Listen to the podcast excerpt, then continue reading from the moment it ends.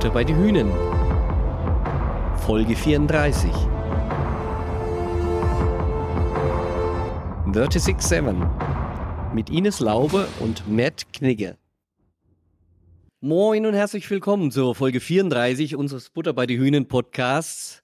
Und ich freue mich auch heute zahlreiche Gäste begrüßen zu dürfen. Heute haben wir nämlich ta ta ta ta das erste Mal auch Zuschauer, nicht nur Zuhörer dabei. Wir haben nämlich vier Gäste heute hier eingeladen in unser Avacon Podcast Studio. Herzlich willkommen. Ich grüße einfach mal nach hinten. Ihr könnt es nicht sehen. Das ist der Sinn von einem Podcast. Und äh, ansonsten zu meiner Linken heute auch direkt dabei Kajetan. Moin. Добрый день, добрый вечер. Мы очень рады приветствовать э, наш тренер Инес и нашего блокирующего Мэтью Книга. Добро пожаловать в наш Подкаст. Спасибо. Das war Russisch, vielleicht habt ihr es gehört. Oh, Sollte schon Russisch sein. um, is it true? So you studied Russian, Matt?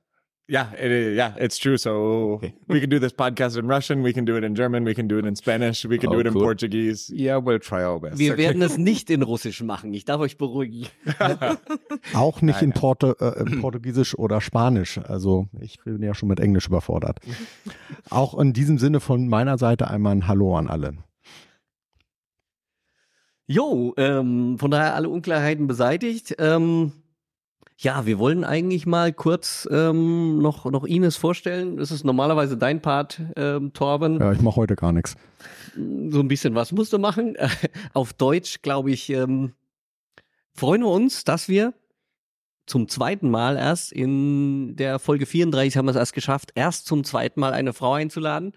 Aber das ist nicht der Grund, warum wir dich eingeladen haben, sondern wir freuen uns einfach, unseren neuen Scout Ines Lauben hier ähm, äh, eingeladen zu haben. Wolfgang? Ines nein, Laube? nein, nein, nein, kein Scout. wir, wir, können ja, wir können ja gleich mal fragen, Co-Trainer. Ines, bist du eigentlich schon A-Trainerin? Nee, ich bin gerade noch in der Ausbildung zum Ah, A-Trainer. Okay, okay. genau. Also äh, Ines ist unsere Co-Trainerin seit diesem Jahr, äh, neben Stefan und dann eben Bernd Schlesinger. Äh, leitet auch immer wieder das Training, ähm, kommt vom ETV, war ehemals Spielerin des ETVs. Also hau rein, wenn ich da irgendwas komplett Falsches mache. Ja. Super bisher. Ja. Und äh, du hast, wie viele, auch unserer Spieler, auch unserer deutschen Spieler, immer äh, angefangen, wahrscheinlich dann äh, doch im Ostdeutschland, wenn ich das richtig verstanden habe. Genau, ja, also mit meiner in der Volleyball-Jugend, da war ich noch im, äh, in Brandenburg unterwegs. Genau, und dann, als ich zum Studium ähm, hergezogen bin, hat es mich dann nach Hamburg verschlagen und Genau. Wie alt bist du eigentlich? 33. Ach, darf man nicht fragen, oder? Ach, das ist okay. Das ist eine gefährliche Frage. Nein, es steht zu meinem Alter. Ja, herzlich willkommen. Schön, dass du bei der SVG bist und Danke. ein was ganz Neues sozusagen bei uns reinbringst, nämlich wir sind ja eigentlich irgendwie gefühlt ein reiner Männerverein und äh, im Hintergrund sind ab und zu noch mal ein paar äh, weibliche Menschen da. Oh, Ja. das wird, der war gut. und äh, aber jetzt auch schon mal ein bisschen weiter vorne. Finden wir toll. Ich freue mich auch da zu sein, auf jeden Fall. Und das macht sehr viel Spaß bisher. Ähm, man kann super viel lernen. Das ist schon echt, echt cool. Ich weiß nicht, ob wir unserem Kulturauftrag nachkommen können, aber okay, gut. Ähm, Kajetan, du wolltest so ein bisschen was ähm, zu Matt und wir probieren es einfach mal in Deutsch. Hat man so mit Matt besprochen. Mal gucken. Ähm, wir sind gespannt. Matt, du sagst ja oder nein? Ja, ja, das kann ich Richtig machen. oder falsch? Ja, okay. Okay, äh, wie alt bist du? Habe ich zwei Metern. Genau zwei Metern. Wie alt? Ja. Wie alt? Wie alt? 27 Jahre. 27. Oh, deine Aussprache ist sehr gut. Ja, danke schön. Ja, sehr gut. Okay. Und groß bist du auch. Ja, zwei Metern. Super. Dann wissen wir das Wichtigste, ja. Ähm, du kommst, wie alle wissen, aus den USA, bist im Bundesstaat New Jersey geboren, hast am Vassar College studiert und Volleyball gespielt. Kannst du sagen, wie heißt die Stadt? Wo ist die Stadt, in der das Vassar College ist? Ja, ist in New York. Mhm. Ist es nicht New York Stadt, aber New York State. State, genau, Ja. der Staat. Ist Mhm. eine Stunde Nord aus New York Mhm. Stadt. Mhm. Und die Stadt, in der das College ist, wie heißt die Stadt? Poughkeepsie. Ja, ihr könnt das nachgucken. Ich kann das nicht aussprechen. Das ist, glaube ich, ein Native American Wort. Das ist wie mit Massachusetts. Yeah, it could Like be. most German can't say that, or even like most people can't say that if you're not from the states. Yeah, it could it could be Native American. I I don't know. I'm not sure the history there. Yeah. It's not the nicest city, but it's a city. Okay, fine. With a college. Yeah. a, a quite famous college. Mhm. A quite famous college. It- so to give a, a quick history lesson, um, in the United States, there's the Ivy League colleges. There's Harvard and Princeton and Yale and Columbia. And up until the mid 1960s, all of those universities were only for men. Mhm. And so in the early 1800s, the mid 1800s, the early 1900s, the elite people of the Northeast were looking for places to send their wealthy, well educated daughters. And so they eventually started a series of schools called the Seven Sisters. Mm-hmm. And that's where they sent all of their rich, looking to be educated daughters, were, were essentially the partner schools of the Ivy Leagues. And up until 1969, when Vassar was only an all women's school, switched over to, to accepting both men and women. Up until then, Vassar was Yale's partner school. And so in the 1960s, the late 1960s, early 1970s, they started accepting men.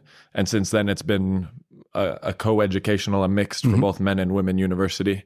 But for a long time, Vassar and Yale were kind of partners in education mm-hmm. for a while. And you still call it uh, one of the seven sisters? It's still one of the seven sisters, yeah. Okay. Even though, even though, uh, even though I am a man and it's impossible for me to be a sister, I'm, I'm one of the seven sisters. Be my sister. In modern times, many things are.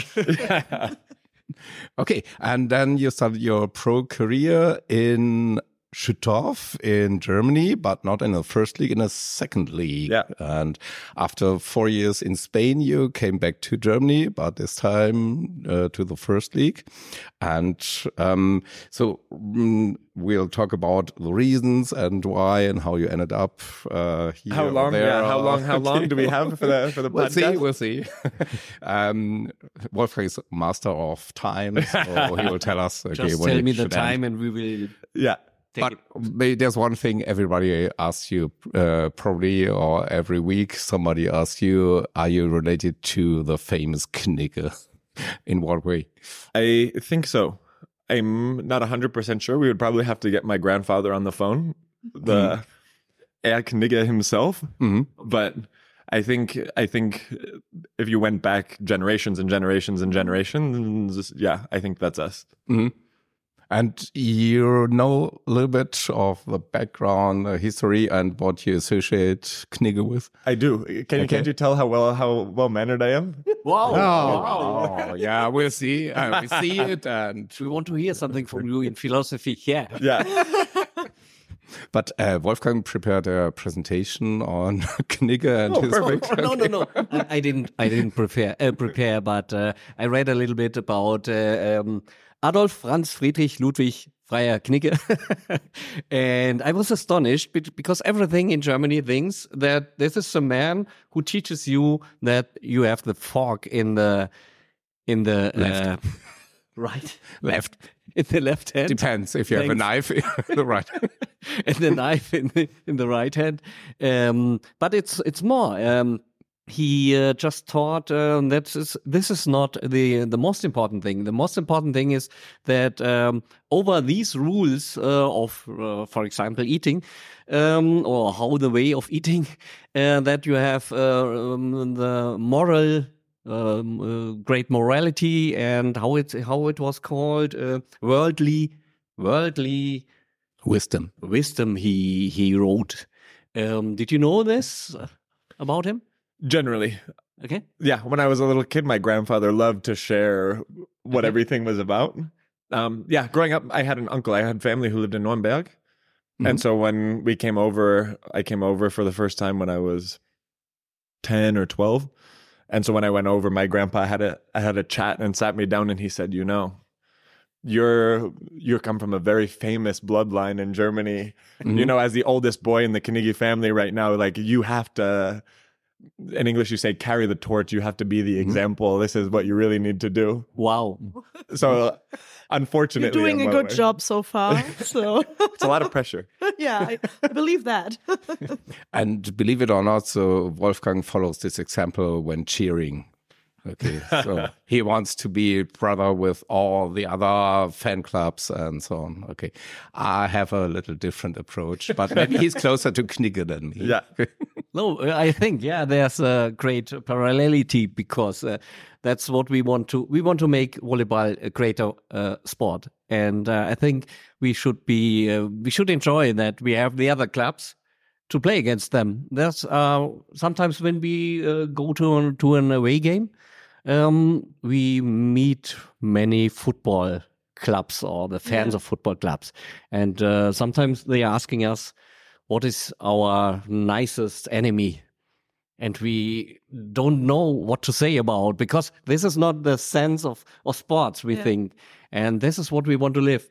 We are very happy about the other teams and that we play can with them, with them and I, I mean with them and not against. For sure when you play you want to win that's okay. But um, sport should be combine people and not divide.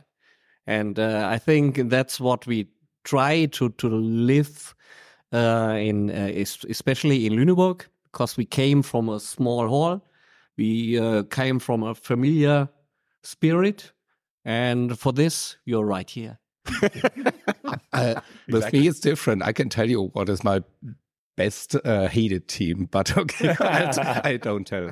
We don't uh, speak uh, in the podcast when we when we shut down. Uh, then Yeah. we can talk about. But But uh, uh, warum sprichst du Deutsch? How does it come that you speak German? Did you learn Weil it? die beide meine Großeltern Mhm. sind deutsch oder seine Eltern Mhm. war deutsch. Und wann ich in Hause war, wie ein Junge, wir haben ein bisschen auf Deutsch Mhm. überredet. Und wann ich auch in Hochschule war, habe ich Mhm. auch Deutsch studiert. Und dann, wann ich äh, dieses Jahr in Schutorf Mhm. zu spielen, habe ich auch ein bisschen auf Deutsch gesprochen, weil sie Mhm. allen war, war Männer mit 35 Jahren und haben sie nicht so gut Englisch gesprochen. Mhm. Und deshalb habe ich ein, ein bisschen Deutsch gelernt und, und verbessert. Super, hört sich das an. Ja. Also deine, deine Aussprache ist sensationell, wenn man von Amerika kommt. Ähm, weil normalerweise hat man einen gewissen Slang, ähm, den man eben raushört. Und das ist bei dir, ähm, der Hm. Slang ist fast nicht da. Das ist klasse. Wir können auch mal sagen, nicht da, nicht, nicht vorhanden. Genau. Yeah, sehr cool, sehr cool. So, uh, but within the team, uh, probably you don't have much opportunity to talk German. No, it's not. It's not super necessary. Um, you know, in practice, if if we're in the twenty minutes before training starts, and I'm looking to make some jokes, Mhm. yeah, maybe I'll make some jokes in German or whatever.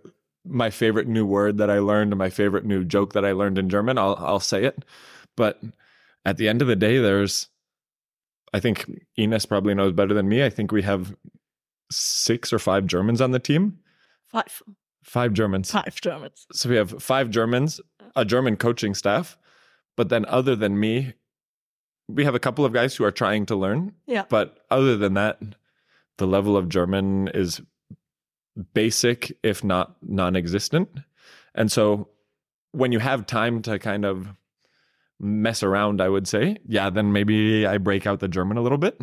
But when you're on the court, there's no time for for nonsense. I would Mm. put it in air quotes, and that nonsense on our team is German because it's it's not the most effective way of communicating. Mhm. Um, for example, the reason my Spanish is so good, I would say, is because my first two years in Spain, I played on a team where no one spoke English, Mhm. and so then for them it was nonsense to be speaking English, and in that case, it was my it was my job to be to to learn Spanish. Otherwise, I wasn't going to get the message. Mhm. And so it's kind of a a double edged sword that you know I think if we had more Germans, especially if we had more younger Germans who weren't used to speaking English a lot, then there would be a responsibility almost on the non-German speakers to learn German. Mhm. Yeah. But everyone on our team and everyone in the club for the most part, even the fans, have such a high level of English that it's almost impractical for us to be learning German Yeah. because it would take years and years before our basic level of German or most guys' basic level of German got to a point where it was better than everyone in the club's level of English. And even though there's so many Germans and so many people in the in the club who say, "Oh, I'm so embarrassed. My English is so bad," and then they speak better better English than Most than most of us speak to each other on a daily basis. Yeah, yeah, right. At least Proper English. yeah. Germans tend to think they are really capable of English, but not in every single case. It's Yeah. really true. But okay. Yeah, but you you do speak a lot of German, like especially when we're like traveling and stuff like that. You always put in some German stuff Yeah. to try. So it's like you sometimes sometimes it's like a mix of German and English. It's always like it's a little funny because if it get like more complex, it's like we're switching into English back again, and then you ask something in German, and then you, we start in German, and then it switches to English Yeah. again. but it's always nice. It's always a mix. I don't know. I think there's a couple reasons for it. I think for me, a big part of it is, I guess we might we might get into this later. Or we could get into it now. A big part of why I played volleyball isn't really to play professional volleyball. I know I've come a really long way, and I'm very close to the top of what professional volleyball is and can be. But the reason I started playing volleyball was because I wanted someone to pay me to travel the world and live in cool new places, and it was better than the the next best alternative I had, which was working in an office in, in New York City. Um, and so to to live in another country and at least not make an attempt to learn the language, I think is a little bit of a lost opportunity when when for the last six years my job has moved me around the world quite quite literally. And then another part of I think that's really essential to who I am as a person um, is I love telling stories and hearing other people's life stories and their experiences. And I think to hear that in their own language and hear it come out the way they intend that story really to come out of their mouth and to be able to understand that, whether that's you, you learning someone else's language so that you can understand it, or in a situation where maybe Ines doesn't speak any English, me learning German mm-hmm. well enough to tell my own story to her, I think sharing stories and hearing other people's stories and building connections through that in my own life experience has been really powerful and kind of tells a lot about who I am as a person. And so I think the more languages you speak, the the easier and and yeah, the easier and more ability you have, I guess, mm-hmm. to build that connection with the people around you. Yeah. And so, long story short, that's that's why I make an attempt to speak German and and and speak better German every day. Yeah, that's a really great reason. Not to, go out on a, on a really long pro. tangent and change the podcast into something completely different. Welcome to Matthew Knigge's talk show, everyone. I like that.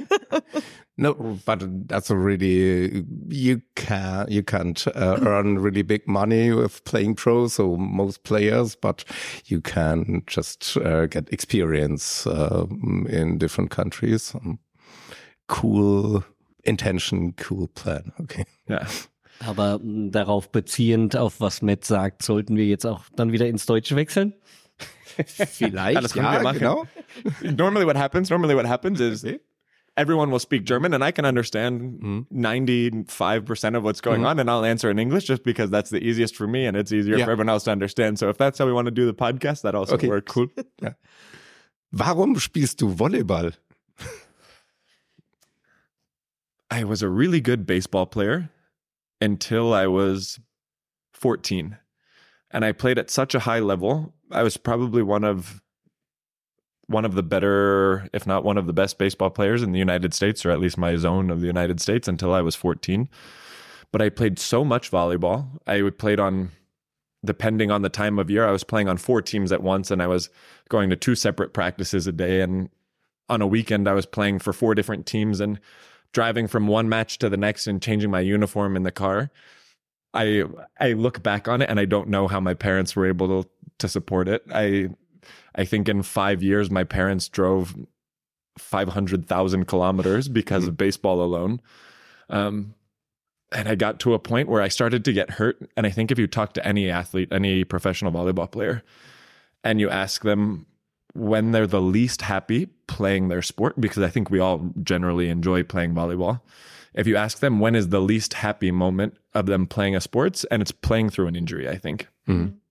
It's just so not fun when your body isn't capable of doing what you know it can and and when you're in pain it's not fun and i think whenever you see a player on the court kind of pushing through that pain i think as fans or as people who kind of work or adjacent to the industry i think you just have to really give them some extra respect because it's not fun let me let me clear that up um and when i was 14 i got really hurt Hmm. i got really hurt and all of a sudden my love for the game very quickly went away. And it went from a moment where baseball was my life. I, I knew nothing other than that, quite literally. Um, and when I told my parents I wanted to stop, they they looked at me and they said, "Well, you got to pick something else." Mhm. And so for a year, and then at that point, I, I I was a good athlete. I could pretty much pick up any sport, and I wasn't going to be bad, but I wasn't going to be the best, maybe. And I picked up competitive basketball, and you know, I was tall. I was 14 and probably one meter 85, one meter 90, and I just didn't love it. You know, I loved baseball because I was good. Now I went to basketball, and I was I was good enough, but I wasn't the best. But it was so intense. Every practice, like there was a lot of yelling. There was a lot of structure which again is just the the sport in general and i don't think it's a bad thing. But i just didn't have that love for showing up to practice and being really serious. I'm if you can't tell i'm not a very serious person. I, I can be when it needs to be. But that just wasn't the vibe or the attitude that i wanted for what was going to be my passion and my future and so i did a year of basketball and said yeah this also isn't for me and one day from school, we came home in physical education. We were playing volleyball, and I came home and I said to my parents, "Volleyball. I'm gonna, I'm gonna be a volleyball player." And I'm from a small, small, small town. Like for anyone who knows northern Germany, Schüttorf Mhm. is quite similar to where I grew up. It was a town of five thousand people. I went to high school with a hundred other kids. Were in my in my year in school. I was an hour and a half away from New York City, an hour away from Philadelphia, kind of in the middle of the woods, close to the beach. And I told my parents, "Yeah, I'm gonna I'm gonna play volleyball." Mhm. And in the United States, that just that doesn't exist, especially in my part of the country, let alone a really small village. And they're like, "What the? Okay, like we're happy to support you, and we told you you need to do something else, but volleyball." Mm-hmm. And so for the next three years, the closest club that existed was an hour and a half from our house. And so every Sunday, my mom and I would get in the car at like 6:30 in the morning and drive an hour and a half to volleyball. And I started to become good. I was again, I was never the best because I started when I was 15. And I really enjoyed the sport and I knew on the inside how good I could be as a volleyball player mm-hmm. because I I could feel I could I always felt that I was just one skill development away from becoming a much better player. And then you get around to looking to play in university. And I knew that I could be a really good player and I would mm-hmm. watch a little bit higher level volleyball than I was playing. I would watch university volleyball and I would say, yeah, I could I could do that. Give me a week practicing with these guys and and my skills will eventually catch up. But it's you're basically convincing a college coach when it comes to the recruiting process and telling someone to let you into their university and give you money to come to their university especially the types of schools that I was looking at. I was trying to convince Harvard and Princeton mm-hmm. to say please let me let me play volleyball with you guys.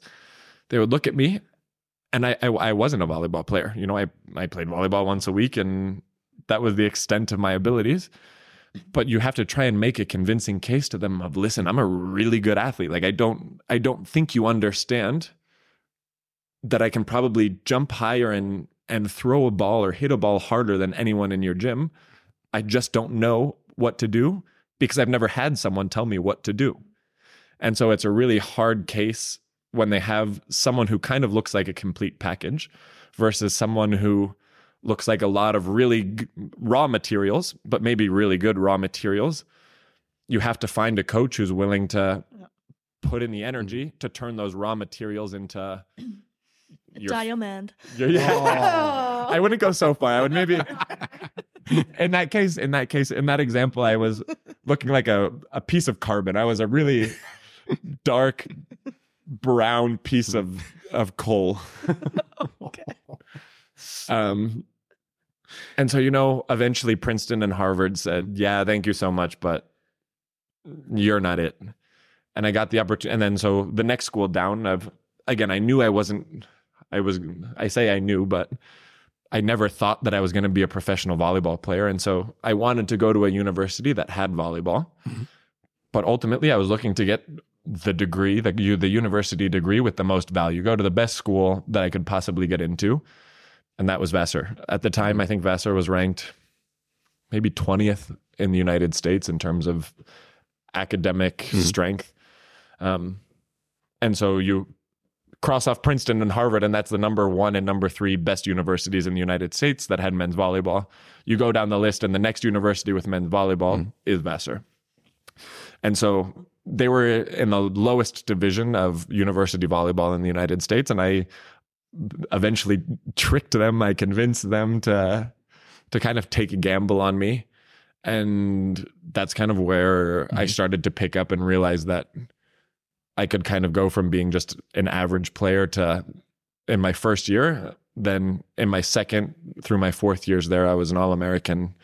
Um, I was yeah one of the best players in the country, but Mhm. it wasn't without that journey of really saying, "Man, I really love this, even though I'm not the best." Mhm. But deep down in my heart, I know I I know I will get there. And so it's kind of just that determination to put your head down and and put in the work and and, and keep on going and trusting in yourself that at the end of the day something's going to happen. So, uh, Volleyball is more fun. Volleyball macht mehr Spaß als Basketball. That's what you want to Yeah. say. Yeah. um just the attitude, just the attitude of every single person involved. And I I can't explain it because no matter which club you go to, whether it's in Spain or it's in Italy or it's in Germany or it's in Belgium or the United States, there's just a different attitude when you're in a volleyball gym. It seems like everyone's in a better mood. It seems like if you grow up and you have a good mood, you play volleyball. If you grow up and you have a, a bad mood, you play basketball. I I don't know if that's too extreme of a comparison to make, but maybe it's just the nature of the sport. I think I'm sure something has to do with it that you have to depend on five other guys or 12 other guys, kind of depending whether you're talking about just the guys on the court or whether you're talking about an entire team. Um, just the nature of the sport that you alone physically cannot win a point or cannot win a match. Mhm. Um, and so, like it or not, you really have to trust in the people around you and you have to believe in them. And how do you trust and believe and build those bonds is, is you have a good attitude and you make friends with the people who are around you. Um, and so I think the nature of volleyball Mhm. itself really forces you to open up and forces you to build those bonds. And when you have that kind of atmosphere and that connection with the people around you, it makes for, or I like to think, it makes for a more en- enjoyable time in the gym. Mhm. Just a hypothesis. Yeah, sounds nice for volleyball fans. Okay, so another reason to love volleyball. Ähm, genau. Nach deiner, nach deiner Zeit ähm, in, in, in Schüttorf, ich gehe schon mal darauf ein oder willst du, Kaitan, du guckst But, mich but, uh, ganz... first thing, uh, äh, warum, warum Schüttorf? Warum bist du nach Schüttorf gegangen? Warum nicht in die erste Liga? Warum zweite Liga? Yeah, it's, so it's exactly the same story as how I ended up where I ended up in university. Mhm. Of it was the only place at the time, kind of that would take me. Mhm. You know, I think at the time, at the time, so that was back in 2018. Also, so I should say it was never my plan to play professional volleyball coming out of university. Mhm. Um, I had a contract lined up to work for the U.S. government in Ukraine. Mhm. Um, Okay. doing research on Russian and Ukrainian energy relations and Ukrainian Oh, renewable energy in Kiev in 2018. Um, and about two weeks before graduation, I got a notification. Even though I had a contract, I signed my contract. When I finished university, I was moving to Ukraine. Hmm. Um, two weeks before graduation, I got a letter from the company that hired me, the, the the government agency that hired me, and they said, "We're so sorry. We've had a change in our budget. The money we actually thought we had for you, we don't have anymore." Hmm. And so I kind of was sitting there with a very expensive university degree, um, saying, uh, "Now, what the heck am I supposed to do?" You know, it kind of turned my life and my life plan upside down. Um, and yes, I was a good volleyball player and I was an All American and all of that. I just never really thought that was in the cards for me or it was in my plan to to move overseas and play professional volleyball. And so kind of late to the game, you think, right, most teams are looking to sign their players in April, May, June. This was already the beginning of June that my plans my plans very quickly changed. And I wasn't the best. I was coming from the lowest division of American mm-hmm. volleyball. Even though I was probably the best in the lowest division, you're still the best from the lowest division. Mm-hmm. No matter if I had moved up and I could have moved up two years earlier, I still probably would have been one of the best in the highest division, but it's still a really hard mm-hmm. sell. And it's the same thing I tried to do four years ago in university of telling someone, listen, just believe in me. Like you might not see it now, but if you put in a little bit of energy, you're gonna. Mm. I like to think you're gonna get something better out of it. And Schüttorf at the time was really the only people that were interested. Mm. And again, it was never in the plans to play more than one year. I went to Schüttorf thinking that I was gonna be on LinkedIn during the day and make some connections with former alumni from my university or try and find some friends or someone to help me out. And the plan was to live my fun adventure in Germany for a year and move back to the United States and and start working a a corporate job. Hmm. Um, and for the first three years of my volleyball career, it was kind of always that. Well, just maybe one more year. you know, every every year that, in I don't want to I don't want to steal Ines' example, but each year you apply a little bit more pressure and a little bit more heat to this to this block of carbon Mhm. and it starts to get a little bit shinier and you say well what if i just turn make it a little bit hotter and a little bit more pressure let's see what happens Mhm. eventually thinking that at some point it will break or it's not going to get any shinier and for the first 3 years it just got a little bit better Mhm. and a little bit better and a little bit better um, and then it eventually got to a point where i said well maybe maybe I could could make a make a run out of this. Mhm. And yeah, six years later, here we are in Lüneburg. Ja, Lüneburg sagst du. ja. Ähm, wie kommt man denn äh, von einer Insel aus Las Palmas bei super tollem Wetter in der Saison, wie kommt man da, da zur Hölle nochmal auf so ein Wetter, zu dem Schiedwetter hier in Lüneburg zu kommen? Nenne uns einen entscheidenden Grund. Warum bist du von Las Palmas nach Lüneburg gekommen? That's uh, that's such a a layered question and there's a lot of really personal reasons that go into that and then there's also a lot of professional reasons um on a personal level without getting too deep here um i had some really good moments in las palmas and i also had some really bad moments um I had some really good seasons and I had some other seasons where I questioned why I'm I'm playing professional volleyball. Um and yes, it's a really nice life and I look back on it and it was probably some of the best 3 years of volleyball in in my adult life that I've had. Um but at the time and at the end of my third year I had made a decision that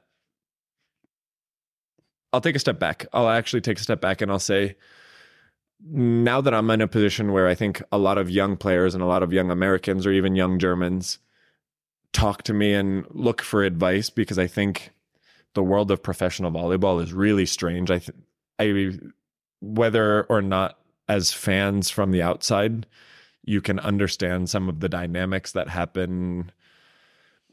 You're your own agent, you're your own salesman, you're your own lawyer a lot of the times. It's really nice to see what happens on the court and it's nice to see you as you're an athlete. But behind the scenes there's a lot of marketing trying to convince teams that you're worth it.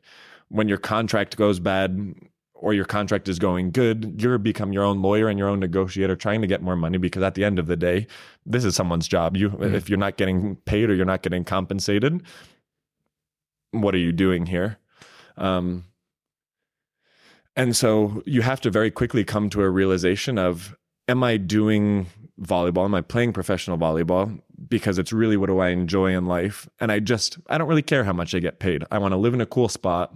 I want to hang out with cool people. I want to enjoy my time.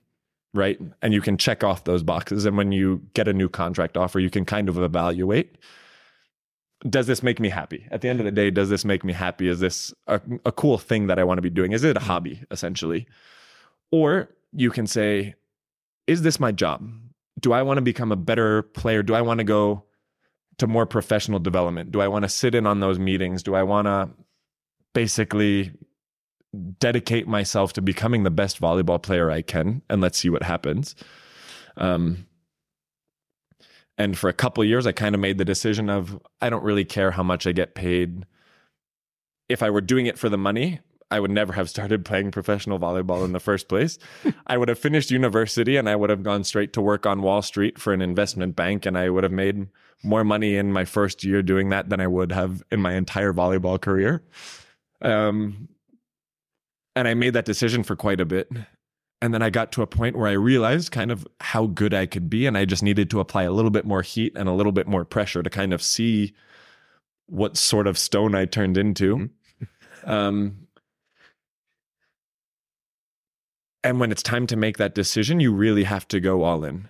Um, and at that last year in Las Palmas, I was really close to being in consideration for the U.S. national team, which mm-hmm if you ask any of, I'm sure any of the Germans or any of the other foreign guys you've had on the podcast, if you ask them that question about playing for their own national team, whether that's an aspiration, a goal mm. of theirs, or once they've done it, what kind of feelings and emotions does that bring along? Um, that's that's the peak. That's the dream. I think of of anyone in any sport is to is to wear that flag on your chest. Um, and so for me, that was always a really big goal and always a really distant goal because I never really thought that I would be able to achieve that because I was always seemed so far off and there was always so many guys ahead of me. Um, and as I kind of moved through Las Palmas and I re- started applying more heat and more pressure, I realized that I really wasn't that far off. Mm. And I had a couple of conversations with people where even in in my own heart and my own experience and my own internal dialogue, um, I always thought I was really far off. And I had one really good conversation with someone after one of my really tough seasons. Um, I was home in the United States, and someone said, "Well, why why aren't you in the U.S. gym?" And I said, "Yeah, man, they they never called me." Mm-hmm. And I said, "You know, they don't they don't know who I am. I'm a player from nowhere to them. Most of the national team is from California or Hawaii, and I'm from 7,000 kilometers away from there. Um, and I'm from the lowest division.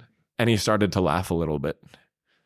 And I said, Yeah, you know, like I just, just bad luck. I was just born at the wrong time in the wrong place. it, it's just not meant to be. And he started to laugh a little bit more. And he was like, Are you, are you stupid? Like, have you gone out and talked to them? Have you said, Hey, this is who I am? And let them know that you're interested? I said, no, I'm not. I'm not supposed to do that, right? That's the Knigge coming out in me. You know, if if in my heart I don't think that's the proper thing to do, then then I'm not going to do it. He said, you need like you need to talk to them and say, hey, I'm interested. Send them whatever materials they need to be able to feel like they're evaluating you. But if you don't put yourself out there, mm-hmm. how are they going to know that you're interested and that you exist? Mm-hmm. And ultimately, towards the end of that that last season in Las Palmas, that's kind of what happened. And I and I made the U.S. national team, um, and that was this past summer. Mm-hmm. Um, and so going into that, though, there was a decision of if I want to become a better volleyball player, if I want to continue to get more experience, if I want to change volleyball from being a hobby into becoming my profession into my passion, I need to make that switch. And yes, maybe sitting on on the beach in Las Palmas is nice in December when it's 27 degrees, but if I want to play more competitive volleyball, if I want to have the resources, if I want to have the coaching staff, to figuring out where the limit of my professional abilities are, then I realistically think, or I, at the time, and I still think that making that jump and coming to Luneburg was was the decision that I needed to make. Mm. And you know, I always say, if at the end of this year or whenever it comes time to redecide what I want to do, if if I said, you know, this was just one great adventure, but one year in Luneburg was enough, and either I retire, which I don't think is the case, or I need to go back to Spain, or I need to move on. You know, when you've been in a club in professional volleyball for three years, that's a really long time, mm-hmm. especially not even in the professional sports world. When you're 23 to 26 or 23 to 27, that's such a weird point in your life, I think, where you're really figuring out who you are as a human and what you want to do. And so, yes, things were great in Las Palmas, but when that's kind of all you know as your adult life, it's really hard to know what you stand for as an adult Mhm. life because all you know is what's around you. Mhm. And until you kind of remove yourself from that situation and you are missing some things or you find some new things that you really enjoy, you don't really know what's important to you. And so I think this year and this adventure was as much of a professional step as it is a personal step of kind of figuring out what I stand for as a person, and what I'm looking for in life and yeah, a little bit of self-discovery and seeing what happens. Mhm.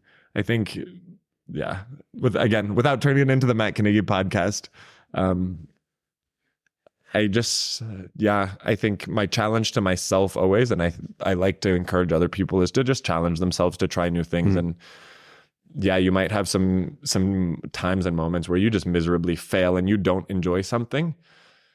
But that's how you know what you do enjoy. Mhm. And I think yeah, a lot of that just comes from my own experiences in my past of putting myself in some really crazy situations as you started to say in the beginning of the podcast when you switched to Russian of living in Russia or living in Ukraine or living in Moldova or doing some really crazy stuff. Um, you don't know what's good or what's bad until you've experienced good and bad. Hmm. And so that's all kind of goes into my thesis of why I'm Hmm. here and why I made that switch. Ich finde es sowas von toll, dir zuzuhören, wie viel Spaß du bei der Sache hast, obwohl du als Pro-Spieler ähm, dabei bist schon seit mehreren Jahren, aber der Spaß st- steht bei dir in der, in der Hauptsache und das ist das, was es dir bedeutet. Ähm, toll, dir zuzuhören, aber es sprengt unsere Zeit, unsere Ja. Zeitplanung derzeit. ähm, Eine Zeitplanung. Okay. ähm, wir haben keine große Zeitplanung, aber wir müssen ein bisschen uns nach der Zeit äh, doch ein bisschen richten. Kajetan, du hast noch ein paar Fragen? Nein, Aber eine Sache vielleicht noch, ähm, die spanische Liga und die deutsche Liga, wenn du das vergleichst, äh, das Level. Wie viele Teams sind auf dem Level von Lüneburg, Düren, vielleicht nicht von Berlin und wie viele Teams, ja, wie, wie würdest du sie vergleichen?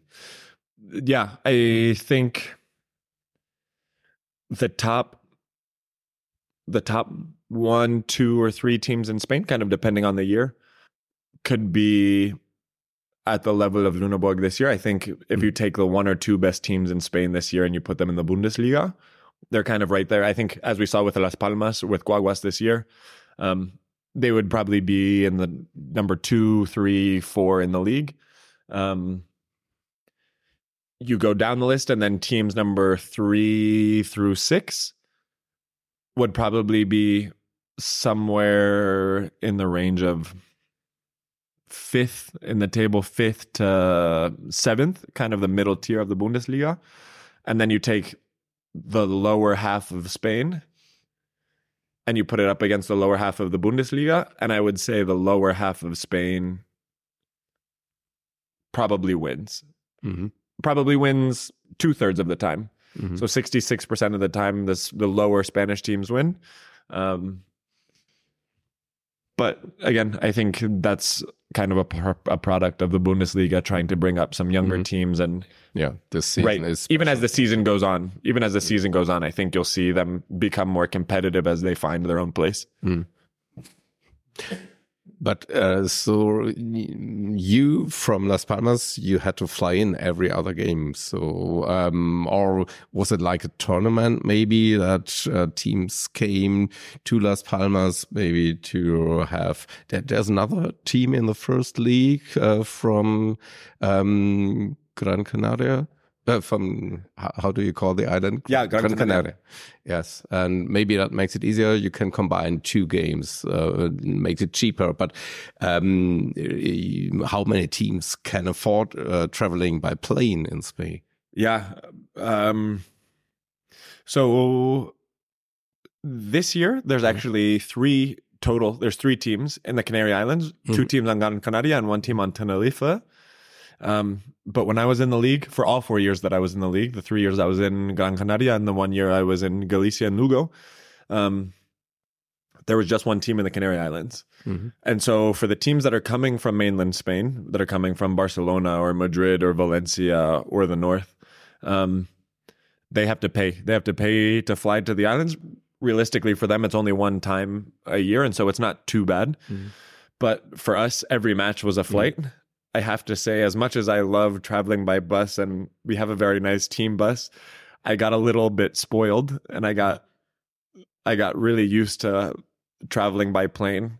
Um, at the end of the day, it's realistically the same amount of time, if not less, to travel by plane, even though it's a two and a half hour flight from Gran Canaria to mainland Spain. Mm. Um, I find it's probably just a little easier on the body and Mhm. maybe not so much of an issue on your way to the match. I think here when we travel by day to the match, it's it's fine. Um, we leave here at 11 a.m. and we're in Munich or we're in we will be in Friedrichshafen by 6 p.m. 7 p.m. for dinner time.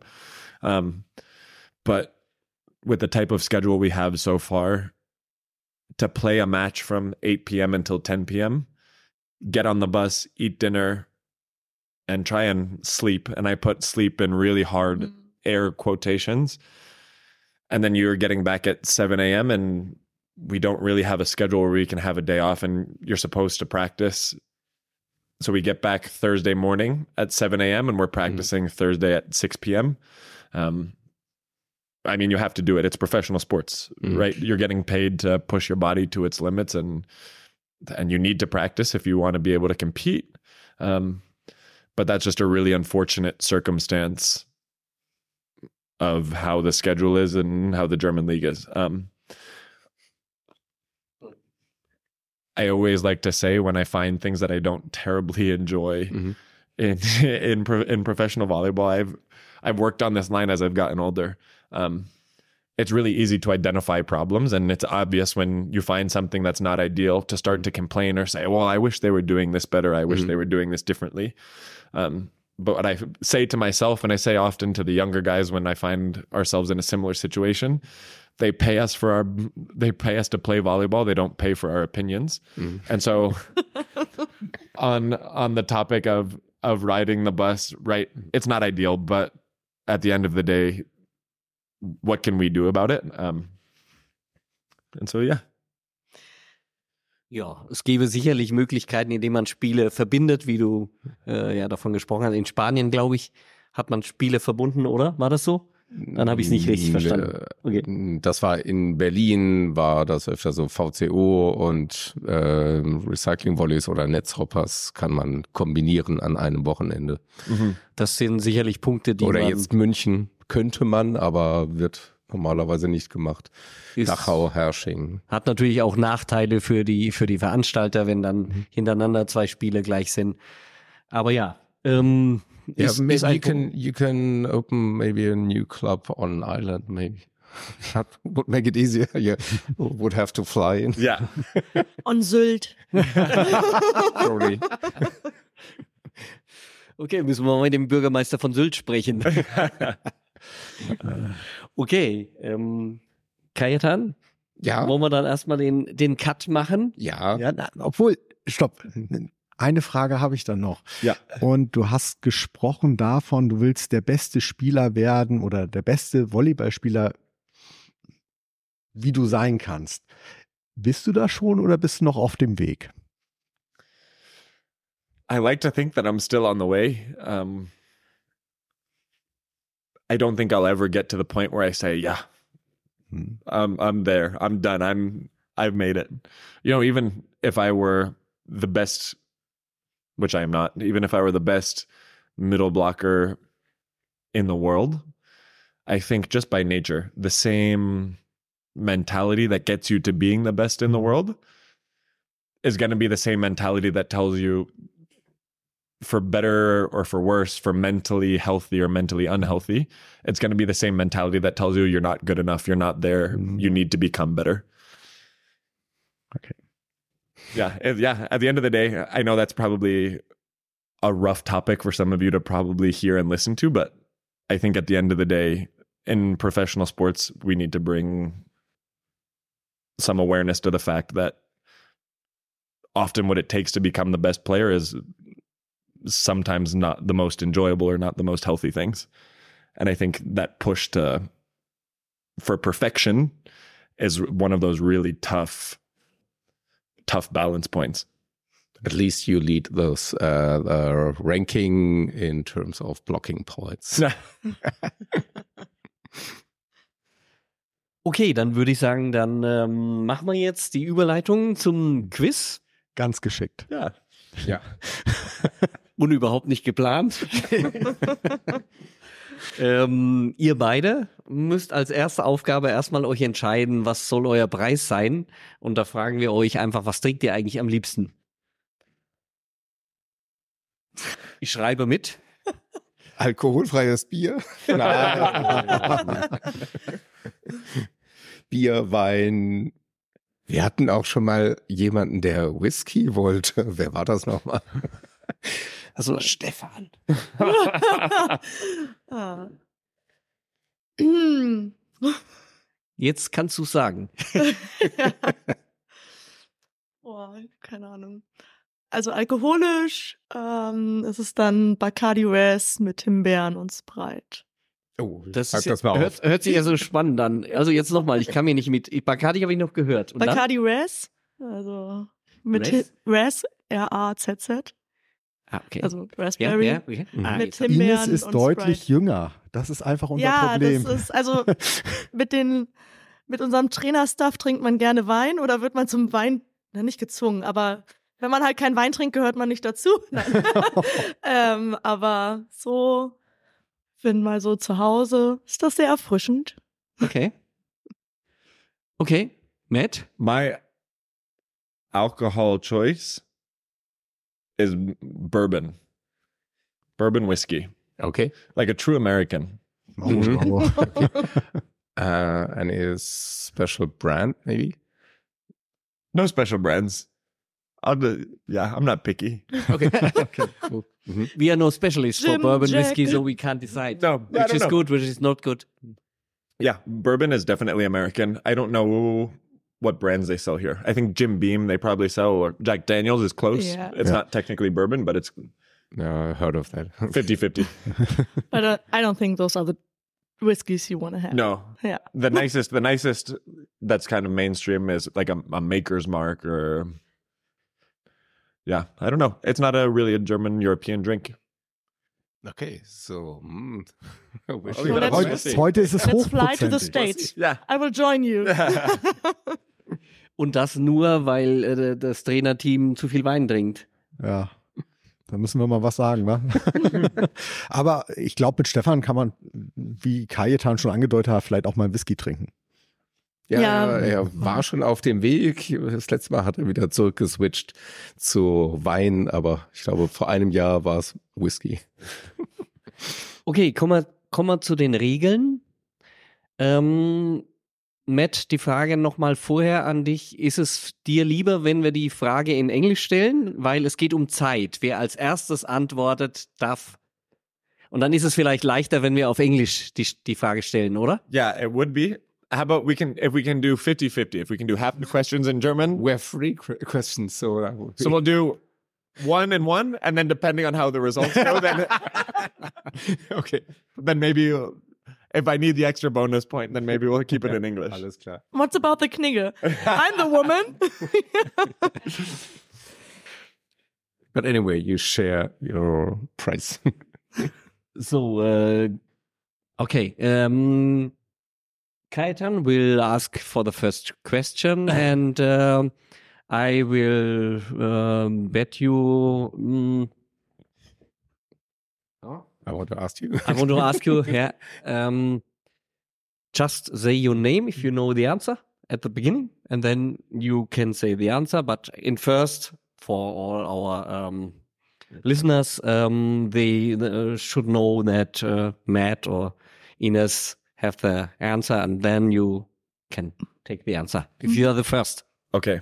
Okay? Hey, should we start in English or German? In Deutsch, Ger- Deutsch oder Englisch? in Deutsch oder Englisch? Okay. Can we ask- in, in Before we start, can we ask Mhm. what the general subject of the questions are? Surprise. Surprise. It's, it's not volleyball related. it's- it's more or not- less. Not Freiherr Knigge. No, uh, we are talking about uh, Bundesliga volleyball. Okay. All three, Uh, yes, more or less. Okay. more or less. No, only only Bundesliga volleyball. So uh, it's not the uh, uh, very easy questions. It's very easy. I will it's see. it's Okay. easy. Okay.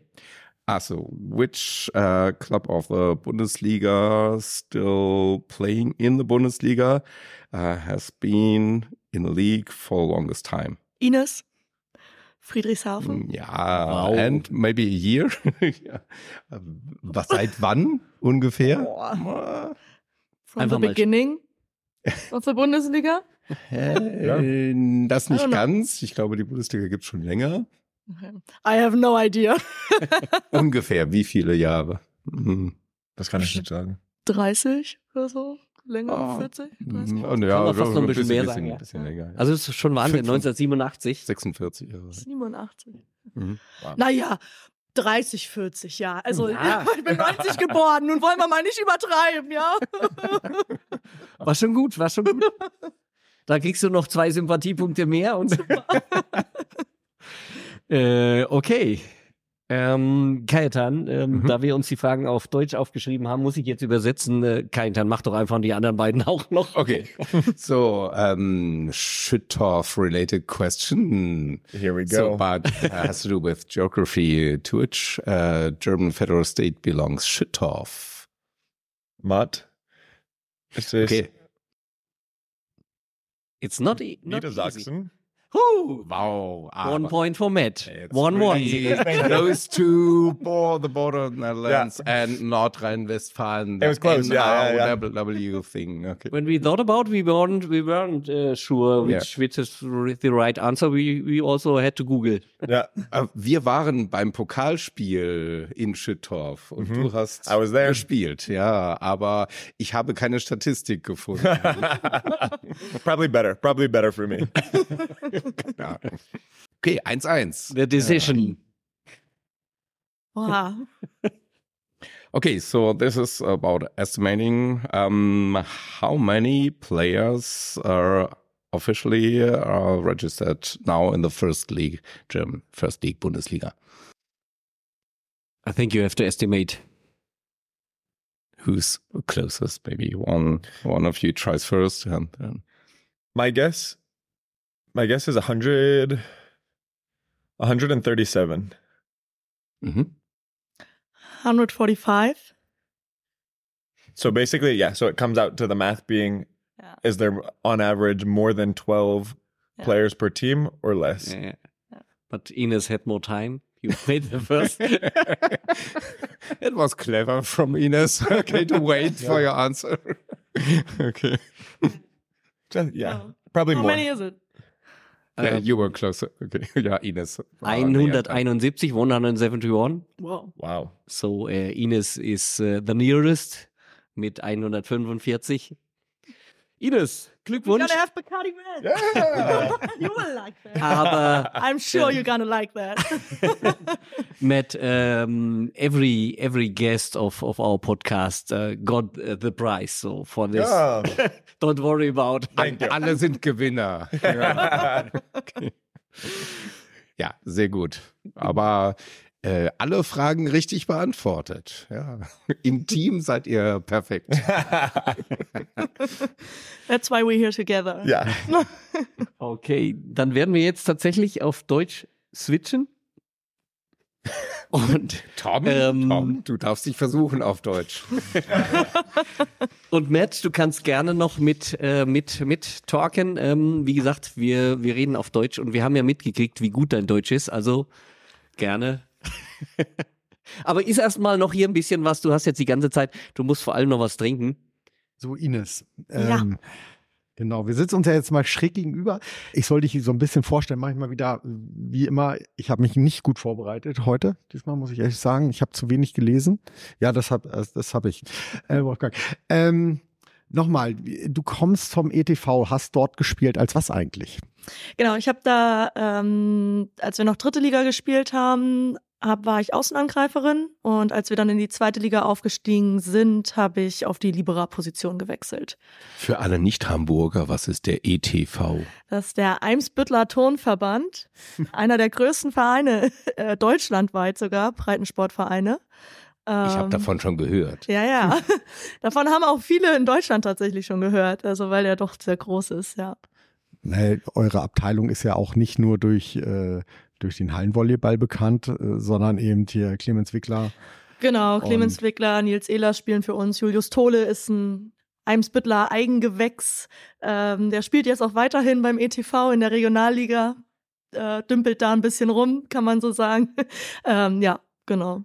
Ja. Also auch ähm, Svenja Müller ist ja auch mit, für, tritt für den ETV an. Ja. Ja, also von daher ähm, eine sehr große Tradition auch der ETV im Bereich Volleyball.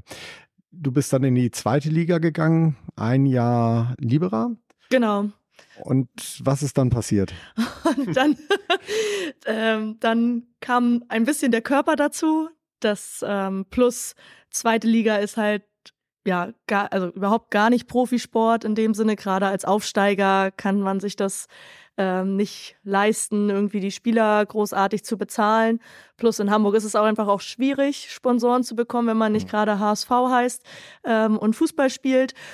Ähm, und ähm, dadurch haben wir dann, oder auch ich, Vollzeitjob nebenbei gehabt, kann man schon fast sagen. Ich überlege immer noch, was ich als Vollzeitjob mache, ob es nun Volleyball ist oder das, womit man sein Geld verdient. Ähm, aber ähm, genau, und dann war es halt irgendwann so, dass ich gesagt habe, okay, ich müsste eigentlich genauso viel Zeit, wie ich in der Halle stehe, nochmal eigentlich für meinen Körper machen, damit ich Mhm. einigermaßen schmerzfrei spielen kann. Und das habe ich beruflich dann nicht geschafft. Also das, da war dann einfach keine Zeit mehr für.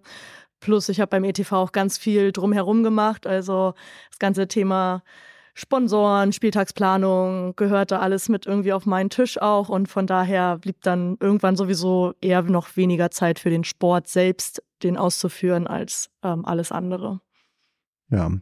Ähm, du hast vorher oder währenddessen Wirtschaftsinformatik studiert. Genau, ja. Also ich habe äh, Damit, womit man sein Geld verdient. Genau, also vor 13 Jahren, das ist jetzt auch schon so lange her. Also genau, also ich bin ja vor 13 Jahren hergezogen nach ähm, Norderstedt ursprünglich, ähm, weil ich dual studiert habe mit der Mhm. Lufthansa ähm, und war an der Nordakademie ähm, mit Lufthansa zusammen und habe da Wirtschaftsinformatik studiert, ja. Und- Eine gute Entscheidung gewesen. Ja, also, also, ähm, ja, also es ist halt, man muss schon sagen, es ist auch einfach ein Job mit Zukunft, weil ähm, IT ist irgendwann überhaupt nicht mehr wegzudenken.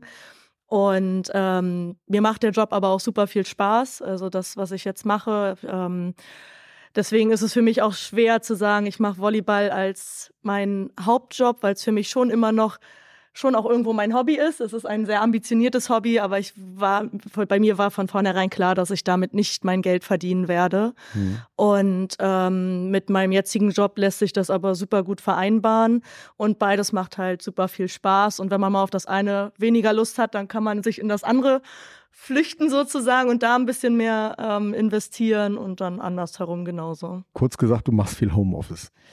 Ähm, ja, also wir dürfen 50 Prozent zu Hause. Ab mhm. Januar tatsächlich sogar 60 Prozent. Das kommt mir ein bisschen zugute, aber meine Chefs unterstützen mich da auch sehr, dass ich das machen kann ähm, okay. in meiner Firma und von daher darf ich dann auch mal im Hotel arbeiten, aus dem Hotel heraus hm. oder aus dem Reisebus. Das macht auch immer richtig viel Spaß. I can confirm, she does work on the bus. Ja. genau, ja. Schnarchen die Jungs dann, wenn du gerade arbeitest oder machen die einfach Blödsinn? Nee, das, das, das geht. Also schlimmer ist tatsächlich, wenn ich dann mal vormittags in der Halle arbeite und mich äh, Kollegen anrufen und wir dann meistens Videocalls machen und die Jungs das mitbekommen und dann hinten reinlaufen in den, in den Bildschirm und mal winken und so. Und dann, äh, aber die meisten Kollegen wissen das mittlerweile und die freuen sich dann eher, ähm, mal einen attraktiven, jungen, sportlichen Mann zu sehen. Also du nimmst, äh, du nimmst da ein bisschen was mit für die Kollegen, damit sie dir dann wiederum wohlgesonnen Ja, genau, sind. genau. Ist ja mal ein Geben und Nehmen. Ähm, du deswegen, die Jungs im Aussehen, okay? Genau. ähm, nee, aber das, also das funktioniert tatsächlich sehr gut. Also ja. und ja. Und was, was ist jetzt mal ganz konkret dein Job, nachdem ich ihn vorher schon mal komplett falsch beschrieben habe? bei Lüneburg? Lass ich dir das jetzt. Also bei der SVG? Genau, genau, bei der SVG. Genau. Lass uns darüber reden. Ja, genau. Also ich bin Co-Trainerin ähm, also ich unterstütze Stefan und also gehört quasi komplett mit zum Trainerteam, mache aber gar, habe gar nichts mit Scouting zu tun. Mhm.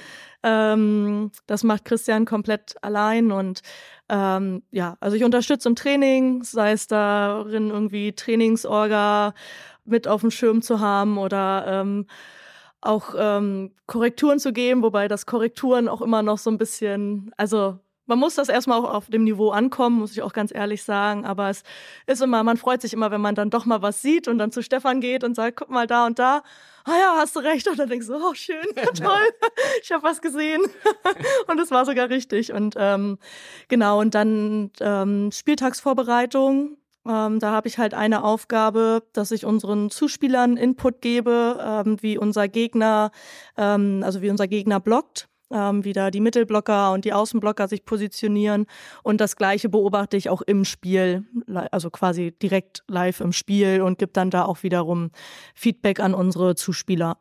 Okay, also da konkret die Zuspielergeschichten zu, zu verfolgen. Genau. Ähm, arbeitet der Scout sozusagen für dich vor oder machst du mit, mit Chris zusammen dann so mm, diese, diese? Also ich nutze, genau, also ich nutze die Videos und ähm, Analysen, also die Scouting-Files ja sozusagen, die er dann da bereitstellt, dass ich mir einfach leichter die Spielszenen dann raussuchen kann. Ähm, das ist eigentlich ganz cool. Wir haben da dann ja so ein Tool, wo man wirklich nur sagen kann, okay, die und die Situation, die will ich mir jetzt alle anzeigen zeigen lassen.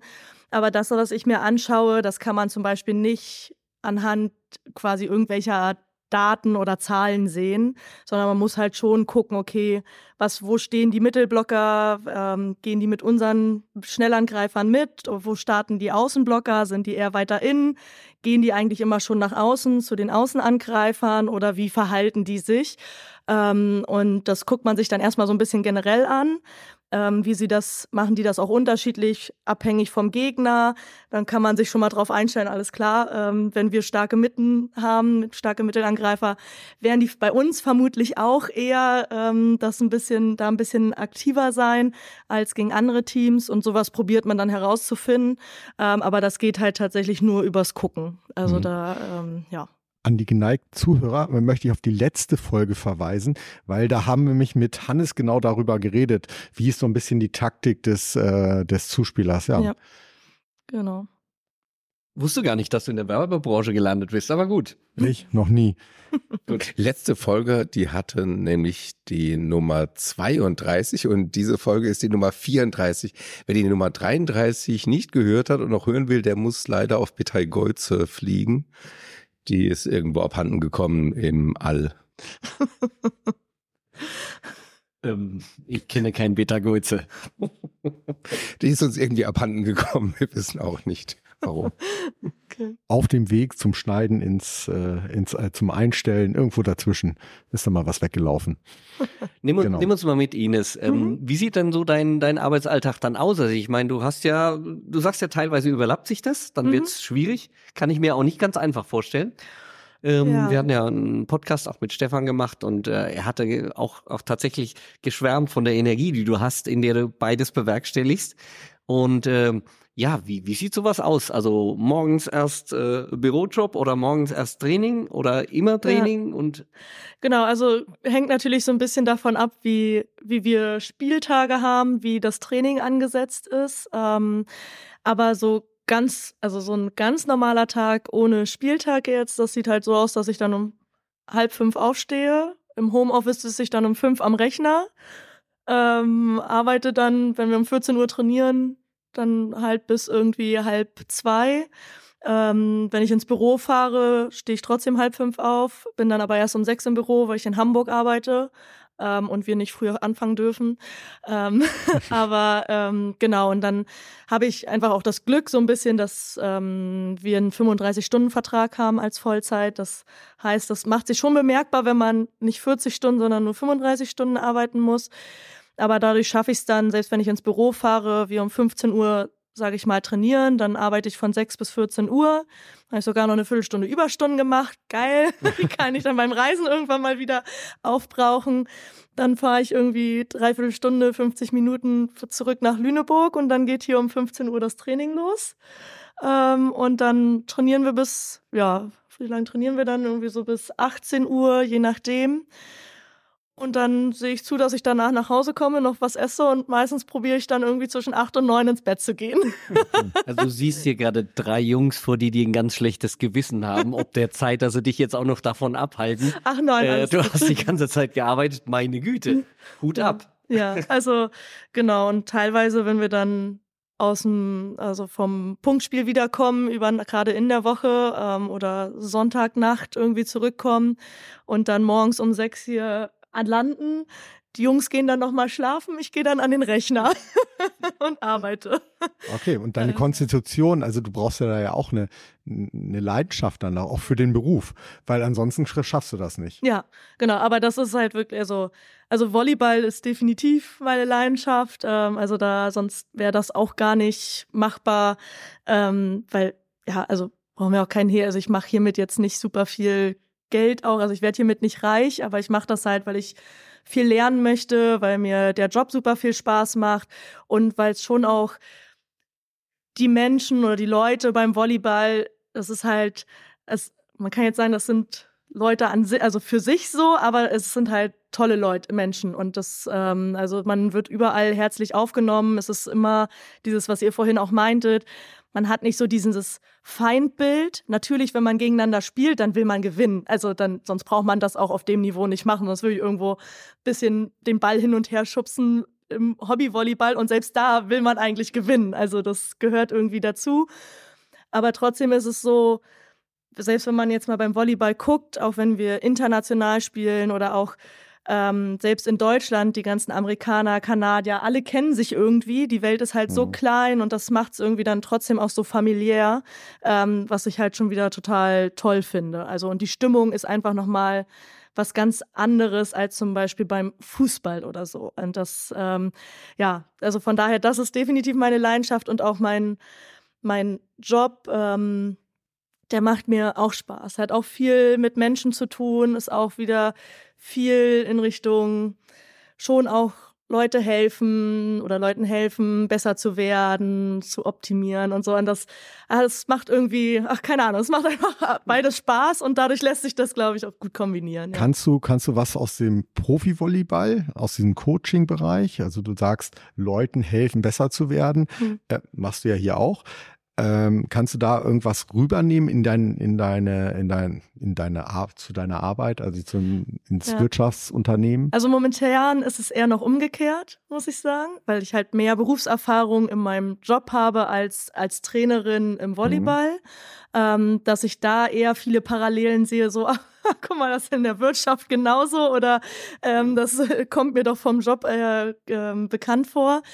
Aber klar, man merkt, also man merkt aber schon auch extrem auch es andersherum. Also dass man da auch ähm, gerade so dieses Teamgefüge und ähm, hier sitzen wir ja teilweise wirklich gefühlt 24-7 aufeinander ähm, mit den Spielern im Trainerstaff. Ähm, das hat man bei der Arbeit hat man dann da schon noch mal ein bisschen mehr Abstand, aber dadurch lernt man schon auch noch mal mehr vielleicht auch eine Macke von einem Kollegen anders hinzunehmen, weil die Menschen sind also die Personen sind nun mal so und man selbst hat auch genug Macken.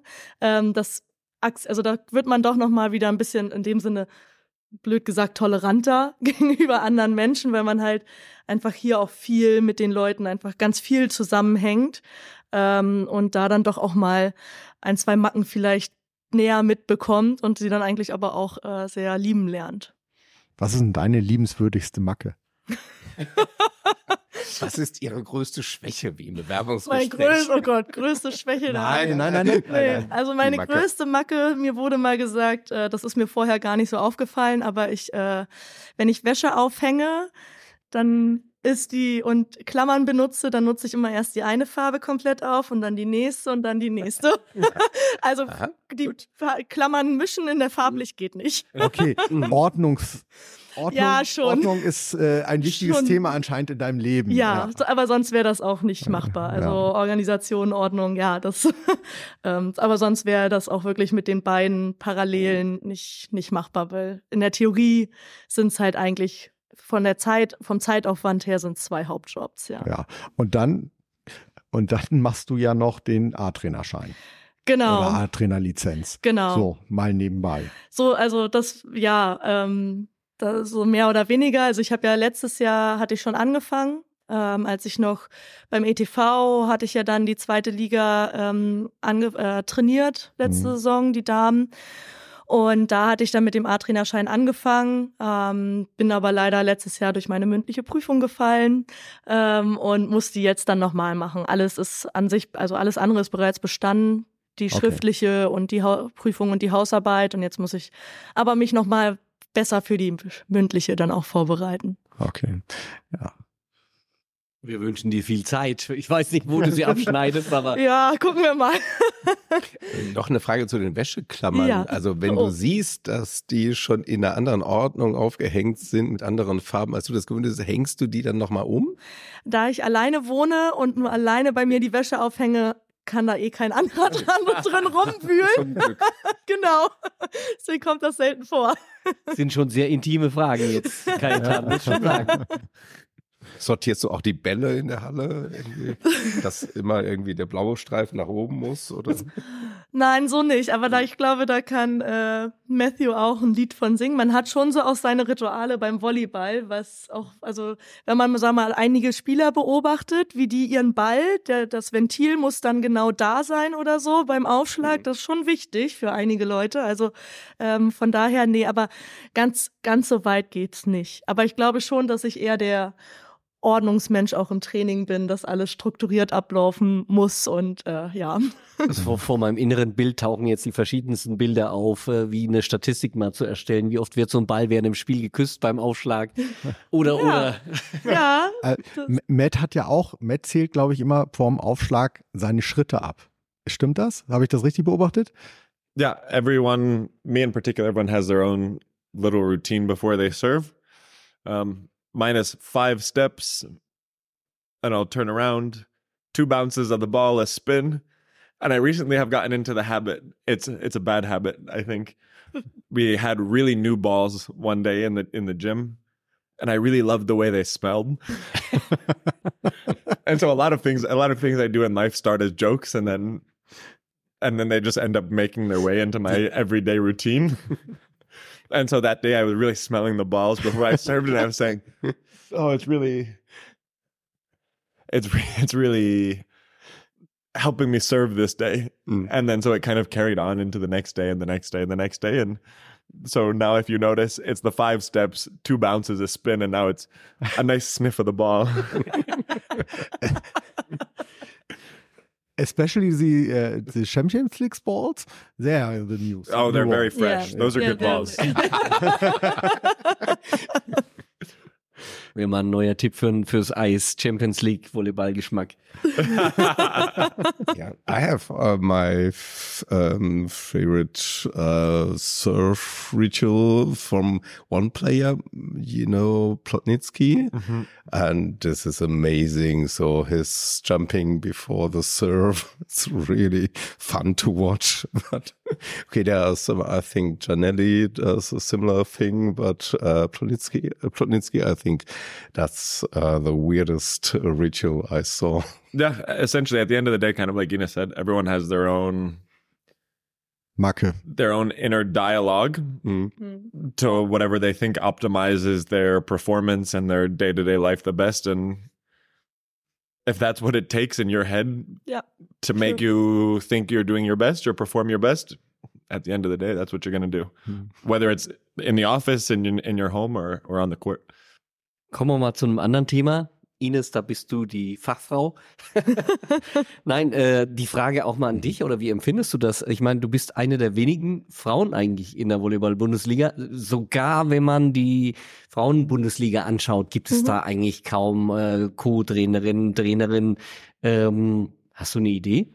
Was ist das? Also und, und äh, vielleicht anschließend dann auch noch die zweite Frage. Ähm, wie kommst du damit klar? Wie wirst du auch wahrgenommen? Also wie ist dein, dein Standing sozusagen dann? Gibt es da Unterschiede? Siehst du da was? Ähm, oh, wir hatten so ähnliches Thema in, im A-Trainer-Lehrgang. Ähm, also grundsätzlich muss ich sagen, also ich habe ja auch schon beim ETV eine Drittliga-Herrenmannschaft trainiert. Ähm, und natürlich erkennen einen die Gegner nicht direkt als Trainerin. Also das ist so, ähm, du fährst dann da mit der Männermannschaft mit, ähm, aber auch da, selbst wenn das hat für mich aber auch ein bisschen was mit dem Alter zu tun, zum Beispiel, wenn da ähm, ein Trainer in meinem Alter kommt, da würden die auch immer erstmal denken, oh, ist bestimmt ein Spieler und nicht der Trainer. Ähm, und dann ist für mich das ganz viel, wie man selbst auch mit so einer Situation umgeht. Also wenn jetzt zum Beispiel einer zu mir kommt, na, Spielerfrau, ja, nö, alles meine Spieler. so, also, was, also, ne, man muss da mal so ein bisschen gucken und ich, ich habe da zum Beispiel überhaupt gar kein Problem mit, wenn da irgendwie in dem Sinne ein blöder Spruch kommt, weil die Leute das meistens gar nicht so meinen. Und woher sollen die Leute es auch wissen, weil es halt nicht wirklich in dem Sinne normal ist, ähm, weil, weil, weil es halt wenige Frauen machen momentan auf dem Niveau.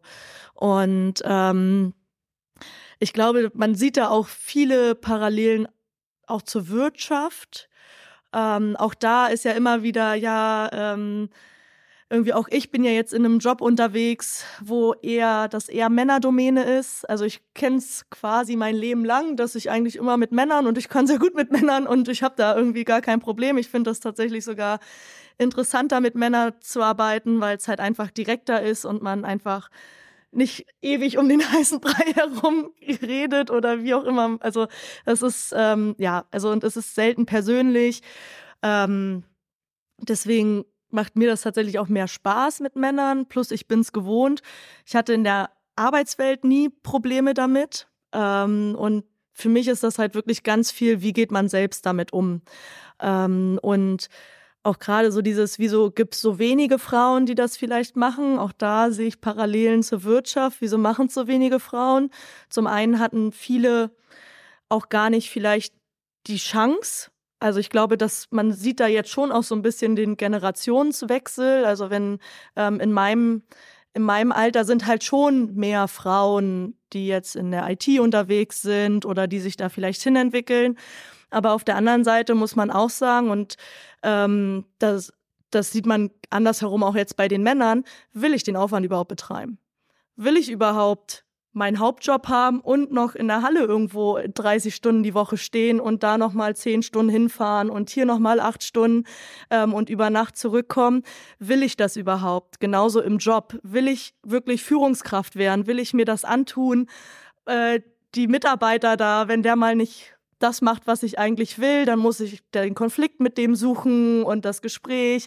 Ähm, und ich glaube, das ist halt wirklich eher so eine Typsache auch. Also zumindest jetzt so wo es sich ähm, schon immer mehr dahin entwickelt, dass es halt Gleichberechtigung einfach viel mehr da ist als also von vor, keine Ahnung, 20, 30 Jahren. Davon rede ich. Ich rede jetzt wirklich von heute und ich glaube, wenn man das will und auch bereit ist, einfach den Aufwand dafür zu betreiben, also im Endeffekt natürlich, bei mir bleibt dann nicht mehr viel Zeit für andere Sachen brauchen wir mhm. jetzt nichts. Also mein Tag hat auch nur 24 Stunden, auch wenn das viele von meinen Freunden immer nicht glauben, dass mein Tag auch nur 24 Stunden hat. Aber doch hat er leider. Ähm, 36 wären ganz schön, aber ja. ähm, da spielt die Sonne nicht ganz mit. Ähm, und da muss dann halt auch jeder für sich entscheiden. Und das ist, ähm, das ist, glaube ich, das, ähm, ja, wo es viel ist. Und vielleicht ist auch manchmal die Scheu ein bisschen größer. Also ich hatte ja mit Stefan ähm, als ich ich habe ihn ja einfach mal gefragt, ähm, ob er sich das vorstellen könne, wovon er ja einfach schon beeindruckt war irgendwie, weil das selbst die wenigsten Männer machen würden. Einfach mal zu fragen, was ja auch Matthew so ein bisschen meinte. Ne? Also man muss sich dann einfach mal zeigen und auch vielleicht einfach mal sagen, dass man Interesse hat. Mhm. Ähm, und dadurch ist das ja irgendwie dann auch alles zustande gekommen, weil ich einfach mal gefragt habe. Ja, das hat er uns auch erzählt. Ja. Das war ein, ein wirklich wichtiger Punkt. Da ich mal, wie, wie kamst du auf Ines? Ja, sie hat gefragt. Und das hat mich, da, da habe ich erstmal angefangen, überhaupt richtig drüber nachzudenken. Ja. Und das fand ich gut. Ja. ja. Genau ja, also ich wusste halt, dass Stefan gern noch einen Co-Trainer hätte ähm, und dadurch, ähm, dass es beim ETV ich auch einfach wieder mehr mit dem Sport selbst zu tun haben wollte und weniger mit dem ganzen drumherum und ja auch immer schon mal ein bisschen hospitiert habe hier ähm, in Lüneburg, ja, habe ich dann in, im November letzten Jahres einfach mal gefragt, ob er mal kurz Zeit hätte und äh, habe ihn gefragt, ob er sich das vorstellen könne und dann hat er fünf Minuten drüber nachgedacht und fing dann halt so, ja, hm, ja, okay, sie fragt jetzt einfach mal, ja, cool, ja. also zeigt ja auch immer so ein bisschen davon, dass man engagiert ist und ähm, das auch möchte, weil sonst wird man ja halt auch nicht fragen. Mhm. Aber Jetzt noch mal ganz kurz auf, auf das Thema davor. Du hast gesagt, äh, Frauen oder ob man in die Führungsposition möchte oder nicht. Aber jetzt habe ich bei dir das Gefühl, du möchtest die Führungsposition. Ah, ich bin mir da immer nicht so sicher. Also du, du hast dich ja jetzt schon quasi da reingestellt. Ja, also ich. Ähm, Auch in ein Schaufenster. Also es ist ja nicht so, dass es irgendwie da im Hintergrund so ein bisschen ist, sondern es ist schon eher Schaufenster. Ja, also es ist ja schon noch, also es ist schon noch mehr oder weniger Hintergrund, weil Stefan ist ja der am Ende derjenige, der den Hut auf hat. Ähm, und das ist auch gut so. Und ähm, ich bin mir da immer nicht so sicher. Manchmal denke ich, oh, Menschen können halt auch einfach echt nervig sein. ähm, ähm, aber auf der anderen Seite ist es dann auch wieder, dass ich denke, ach, eigentlich ist es auch toll und ähm, mir wird immer mal wieder auch gesagt, dass ich das vielleicht auch ganz gut könnte. Weiß ich nicht, aber ähm, klar, also mir macht das gerade Spaß. Also ich übernehme in dem Sinne schon gerne Verantwortung. Mhm. Ob das jetzt für andere Menschen sein muss oder eher für ein Themengebiet, sei mal dahin, dahingestellt. Ähm, aber ja, wenn du so eine Rolle einnimmst und auch in, der, ähm, in meinem normalen Job außerhalb vom Volleyball ist schon irgendwo ein bisschen Führung überall mit dabei, ja. Ja, wie stellst du dir denn dann dein zukünftiges Leben vor? In welche Richtung geht es jetzt als erstes in den nächsten fünf Jahren? Wo siehst du dich in den nächsten fünf Jahren? Wir sind, glaube ich, heute im Bewerbungsgespräch. ähm, in den nächsten fünf Jahren. Ich habe keine Ahnung. Ähm, also als Matt auch nicht. genau. Ähm, als es klar war, dass ich das jetzt diese Saison, ähm, dass das alles klappt und ich erstmal nach Lüneburg gehe, war auch klar, dass ich nach Lüneburg ziehe, weil ich das sonst nicht geschafft hätte mit jeden Tag durch den Elbtunnel pendeln, keine Chance. Ähm, und habe aber von vornherein gesagt, so, ich mache das jetzt erstmal eine Saison, weil zum einen musste, muss SVG erstmal gucken, haut das wirklich so hin, was sie uns hier verspricht. Die kann uns ja auch die, äh, ne, also sonst was hier versprechen mit Hauptjob, also mit noch einem Fulltime-Job nebenbei so und kommt die wirklich zum Training, was kann sie wirklich leisten. Ähm, dann musste mein Arbeitgeber, der meinen Unterhalt bezahlt, auch wirklich ähm, gucken, okay, macht sie trotzdem noch bei uns auch ihren Job? Nicht, dass sie jetzt irgendwie dann da nur noch mit Volleyball unterwegs ist und der Job dort halt leidet. Und, ähm, und ich musste natürlich, oder muss natürlich auch gucken, okay, ist es jetzt das, was ich will? Will ich weiterhin irgendwie die nächsten Jahre keine Ahnung, 60, 70, 80 Stunden ähm, mit anderen Leuten verbringen, weil es, also klar, weil es mir Spaß macht, aber weil, also, ne, oder brauche ich vielleicht doch mal mehr Zeit für mich? Bei Frauen kommt ja dann auch immer sowas Familiengründung und die Zeit läuft ab und das habe ich zum Glück gar nicht tatsächlich. ähm, aber ähm, ja, also ich, ich weiß, ich kann mir alles vorstellen. Irgendwann habe ich mal gesagt, ich könnte mir auch, ich hätte irgendwie voll Lust, mal am College zu sein, ähm, als Co-Trainerin in den USA. Das könnte ich mir richtig gut vorstellen, aber ähm, ja, mal gucken. Also ich, ich weiß es noch nicht. Also es ist alles, alles offen irgendwie so. Das, ja. Perfekte Antwort, ne? Naja, es, es schließt den Kreis. Es, Ja. äh, So hat Matt ja angefangen. Ja. Ja, also, Ja. I don't know. Ja, ein Jahr, zwei Jahre, gucken wir mal. Ach, Ja, wir haben uns abgestimmt vorher. Matt, kannst du dir vorstellen, im Volleyball zu bleiben? Als Trainer vielleicht?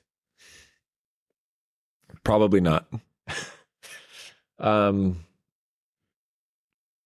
with the way my volleyball career has gone, who knows, right? I think what I think is going to be one year ends up being seven years, or when I think it's going to be one year in the Canary Islands, it was three, or when I thought I was going to play one year and stop, there's really no end. Um, and so as of right now, the answer is probably that I won't stay in volleyball. Um, but you never know.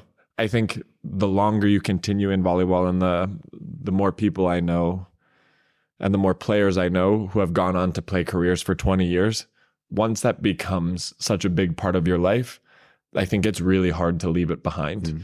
And it's not just because that's the life you know and the profession you know, but you learn that each season you essentially make a new family with new brothers and new sisters, right? I think it's kind of silly for someone on the outside to see it that extreme.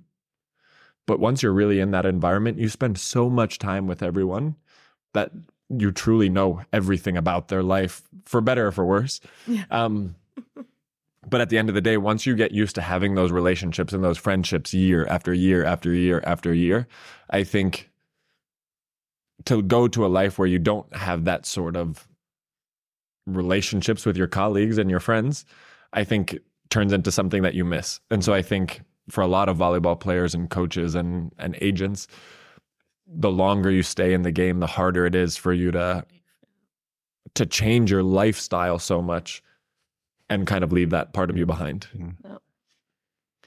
Dann lass uns die Frage von Torben doch ein bisschen einfacher nochmal stellen und dann vielleicht auch, auf, auch aufgrund der Zeit ähm, schon fast als abschließende Frage ähm, sehen.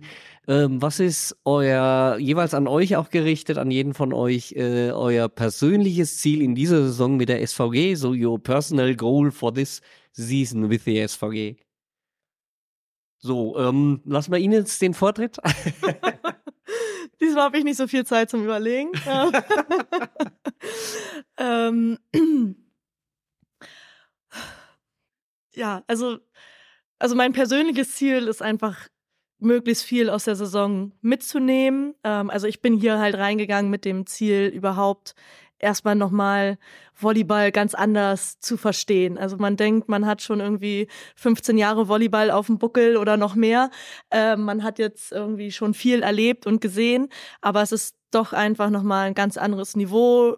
Ähm, mit Stefan hat man da jemanden, der irgendwie auch alles beim Volleyball schon mal mitgemacht hat, wo man einfach so viel aufsaugen kann, was ich eigentlich alles nur noch absor nur absorbieren möchte und mich dann schon irgendwie dahin entwickeln möchte, halt dann öfter mal was zu sehen und auch mal dann wirklich ähm, das von allein dann auch korrigieren zu gehen und so. Ähm, und ja, und das dann im besten Fall nächste Saison vielleicht auch noch mal mehr anwenden zu können. Ähm, das ist im Endeffekt mein persönliches Ziel, ohne jetzt irgendeine Platzierung oder sowas. Aber für mich selbst ist einfach viel zu lernen, viel Erfahrung zu sammeln, auch gerade auf dem Niveau. Ja, perfect. Yeah. Um, I think coming into the season, my personal goal was to have a new experience, to have a new adventure, and have a new test for both my personal abilities and my volleyball abilities. Coming out of Spain, that was my life. I was essentially a, a Spanish person. I spoke more Spanish than I spoke English. I knew all of the players in the league. I was the best middle blocker three out of four years. I I knew the league. It was very much who I was as a person. And so coming to Germany, the goal was to just try something new, try something new and have that new life experience, have that new volleyball experience, see really how I could stack up, how I could compare to the other volleyball players in Germany.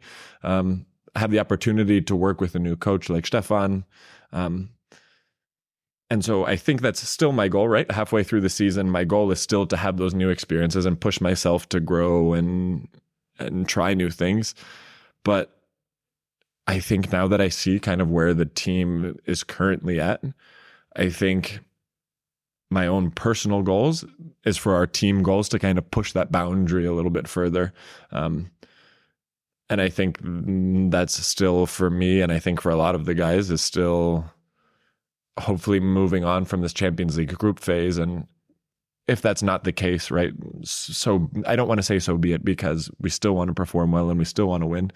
But come what may, I think we want to continue to put up big fights in Europe and we want to continue to kind of push that boundary. And we had so far two that got away from us with Berlin. And so Yeah. I think a lot of us are hungry to to continue to kind of make a name for ourselves in the German league and and put up a good fight throughout the end of the league. And so yeah, I think my personal goals have kind of evolved into being pushing pushing the other guys on the team and pushing the group to go further. Ähm, wenn ich jetzt noch kurz in die Zukunft gucke, dann sehe ich gerade äh, übermorgen, also wir zeichnen, heute ist, oh Gott, Donnerstag. Donnerstag. Donner, was? Donnerstag. Ja, Donnerstag, 28. auch. Heute ist Donnerstag. Ja, ja. Dönerstag. Deswegen waren wir Döner essen. Döner. ähm, dann haben wir Ich hab das jetzt, äh, gemerkt. dann haben wir jetzt ein wieder ausverkauftes Spiel vor der Mhm. Nase gegen Gießen. Ja. Ähm, was ihr natürlich gewinnen wollt, klar, logisch. Ähm, aber vielleicht, ich bin Werber, zwar auch Werberbeauftragter, ähm, warum sollte man nicht nur gegen Gießen dabei sein, was ja jetzt nicht mehr geht, weil ausverkauft, aber gegen Hersching gibt es noch ein paar Karten. Warum sollte man kommen? Oh, also gerade Hersching, da haben wir aber noch eine ganz große Rechnung offen. Ähm, aber ich kann zum Beispiel, also meine Eltern waren jetzt da. Ähm, die waren das erste Mal jetzt gegen Las Palmas letzte Woche da. Und die waren früher, also wenn ich Volleyball gespielt habe, waren sie eher selten in der Halle. Das war aber auch okay. Die hatten ein großes Haus, also das, Mhm. da war viel zu tun immer in dem Haus. Ähm, und die waren so fasziniert und begeistert, äh, dass sie das gar nicht abwarten konnten, bis wir dann gegen Berlin gespielt haben. Und da war es noch mal besser. Und umso voller die Halle ist, umso mehr Stimmung ist da auch. Von daher am besten alle vorbeikommen und dann kann es immer nur noch besser werden. Also das, ja. Yeah, at the end of the day, at the end of the day, professional sports, yeah, is about winning and losing. But for me, eh, there was a realization a couple of years back that at the end of the day, we're performers, right? You're trying to sell tickets, you're trying to get people to show up. And in a gym like we have, and with the team that we have, and and the event that we put on, it's like going to see a movie. Quite honestly, right? You want the result to go in favor of us. You want your your favorite team to win because it makes it that much more enjoyable. But you're going to see people who are really good at something really interesting do something really fun that's organized by really creative and really exciting people. At the end of the day, you would go to a concert, you would go to a movie, you would go to a really expensive dinner because that's something you enjoy and brings you pleasure. And I think it's the same thing. You go into the gym and it's just a really fun time to be with all people who are really good at all of the very different things that they do. I agree, not in all points to you. um, for sure, uh, we want to see a, a really good game. We want to see an awesome game, uh, an awesome game. But uh, if we see that you give all the all the all what you can as a team, and uh, we see that you can't do not more, but you do it, and you do it with all what you have. That's what we want to see, and there we are standing behind you. yeah, thank you. Germans, well- a little bit like Russians, they also like sad endings. Das ist ein Schlusswort. Aber bevor wir hier das Schlusswort noch so raushauen. we, we uh, like uh, winning better than losing. Ja, ja, for sure, for sure. Ähm, wir haben ja auch Zuschauer heute noch äh, bei uns. Äh, ich sage noch, sie sind immer noch da. sind noch Fragen offen von eurer Seite geblieben? Wollt ihr noch eine Frage loswerden? Oder ähm, das muss jetzt nicht unbedingt sein, aber wenn ihr sagt, hier, die Frage hätte ich noch gerne beantwortet, wenn wir die zwei schon mal hier haben. One question: uh, Do you see yourself playing volleyball in the book in 2025? 2025 would be next season. Yeah. Um, yeah. I quite honestly have, which is very surprising for me. I quite honestly have no idea what I'm going to do next year. um, and so it's very much in in the range of possibilities. Um, yeah, we'll see. I can't I can't give you a better answer because I talked to my mom. I talked to my parents are teachers and so they work Monday through Friday most of the time while I'm overseas in Europe. And now this week in between Christmas and New Year is their break. And so I talked to my parents right on Christmas Day, and my mom said, "Make sure you're calling us. We're re- we're on vacation, and so we really want to talk every day." and one of the topics of conversation was, you know, you're coming up to the halfway point in the season. What do you think you're going to do next year? And I re- I very quickly had to cut her off, and I said, "I don't know. I I have no real good answer for you, but we'll see." Die Spannung bleibt. Vielen Yeah. Dank. So vielen yes, Dank. so yes, it's a very real possibility, but beyond that, I can't say one way or another. Jo, dann bleibt äh, uns nichts anderes übrig, ähm, als uns bei euch zu bedanken. Many thanks to you. Und äh, vielen Dank auch für die Zuschauer. Ich hoffe, es hat euch auch gefallen. Auch natürlich den Zuhörern. Und wir sagen Butter. Bei die? Hühnen. No, I was gonna say I just want to thank you guys. I want to thank all of you. Wir sind die SVG aus Lüneburg. Ob groß, ob klein, ob jung oder alt, wir ziehen das Ding hier zusammen durch. Wir sind SVG aus Lüneburg.